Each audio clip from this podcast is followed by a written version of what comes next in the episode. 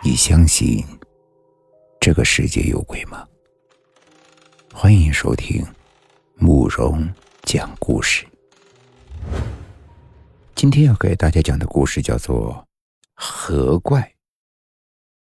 有人问我世界上有没有鬼神，我只能说这个世界是很奇妙的，很多事情呢是信则有，不信则无。不过有件事儿。倒是真真切切的发生在我的身上。我小的时候呢，是在村里长大的。夏天的时候，我们一帮男孩子经常厮混在一起，到河里去游泳。其实村里的长辈告诫过我们，不要去那条河，说那条河里的水鬼会吃了我们。不过，在我眼里啊，不过是大人糊弄小孩子罢了。我们还是肆无忌惮的在那玩，游泳、丢石子。捡些树枝切磋，只是快到天黑的时候，我们回去的路上，黑乎乎的树林子呀，确实有点恐怖。我们呢，毕竟是孩子，自然不敢天黑了才回去。事情就发生在那年暑假的一天下午，我和堂哥还有几个村里的男孩子去那条河里游泳，河水倒是很浅，我们就站在河里打水仗。玩得非常的开心。烈阳高照之下，水面波光粼粼，平静的河水之上只有我们的欢声笑语。后来那几个男孩都上岸玩沙子去了，就剩下我和堂哥。我们两个人在水里玩，自然无趣。于是堂哥就建议啊，我们也去岸上玩沙子。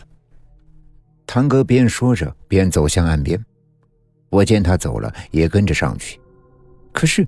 我却发现我的左脚好像动不了了。哥，我的脚好像被水草缠住了。我焦急的喊住了他。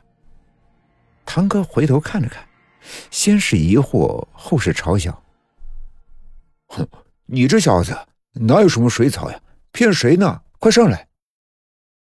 我也愣了，明明是被拽住了呀。于是我又使劲的往前走。可是左脚被拽得更加紧了。我低下头去看自己的左脚，发现确实没有水草，却模模糊糊的看见有类似一双手一样的东西。我顿时吓坏了，带着哭腔喊道：“哥，救！”我还没看见堂哥转过来的整张脸，我的整个人就已经被拖到了水中。我醒来的时候呢，我是躺在自己家的床上，爸爸妈妈还有奶奶都焦急的围在我的旁边。我当时醒来的时候是晚上八点左右，奶奶说是王叔叔跳下水救我上岸的。我很想说我看到了什么，可是我的咽喉好像被勒住了一样，根本就说不出话来。妈妈给我喂了点粥后，我又睡着了。不知道大概是几点钟。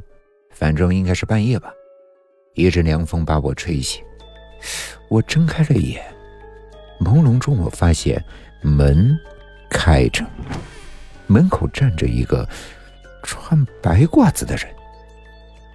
我只看到他的侧影，只见这人留着长长的胡须。但是我以为我在做梦，于是我又闭上了眼睛。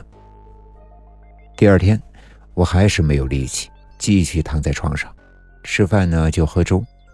我把我游泳那天看到的，以及昨天晚上做的梦告诉了妈妈，她叫我今晚和奶奶一起睡。这一天晚上，我还是很早就睡了。我记得我当时把奶奶搂得很紧，生怕看到不好的东西。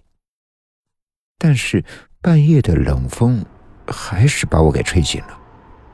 我这次睁开了眼。却发现昨晚的那个白褂子老头就坐在我的身边，他笑呵呵的看着我。我惊恐的大叫起来，奶奶被我的喊声弄醒了，她连忙抱住了我，嘴里念着：“他他只是个孩子，我们会给你多烧点钱，你快走吧，得罪得罪了。”奶奶拍着我的背，我才慢慢的平息下来。第三天，我发烧了。怎么降都降不下来。迫不得已，奶奶请了村里有名的风水先生到我们家里做法。那个风水先生说，我是冒犯了河里的水鬼，才会遭遇此劫。我也不明白，那条河那么多人在那儿游泳，为什么偏偏挑中我呢？在昏睡之中，我听到了咿咿呀呀的念经声，以及金属敲打的声音。风水先生给我画了个符，叫我奶奶务必把这张符挂在我的脖子上，千万不能离身。这张符呢，能助我逢凶化吉。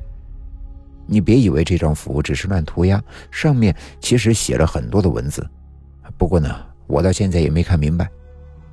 风水先生叫我奶奶还有我爸妈每天清晨念经，大门口放一个火炉烧纸钱，家里的窗子上还要挂上红绳。如果那个水鬼能明白我们的良苦用心，持续三天呀，我就能好了，并且以后呢也会保佑我。如果三天之后还不退烧，那我就是真的没救了。我爸妈和奶奶虔诚的照做了，三天之后，很幸运的是，我的烧果然退了，而我也一直带着那张符，在以后的生活里。不管我遇到什么坎坷，我都迈了过去。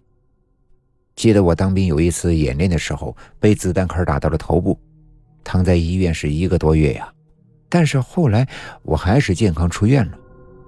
我也不知道是不是那个鬼在保佑我，还是自己的坚强意志在支撑自己。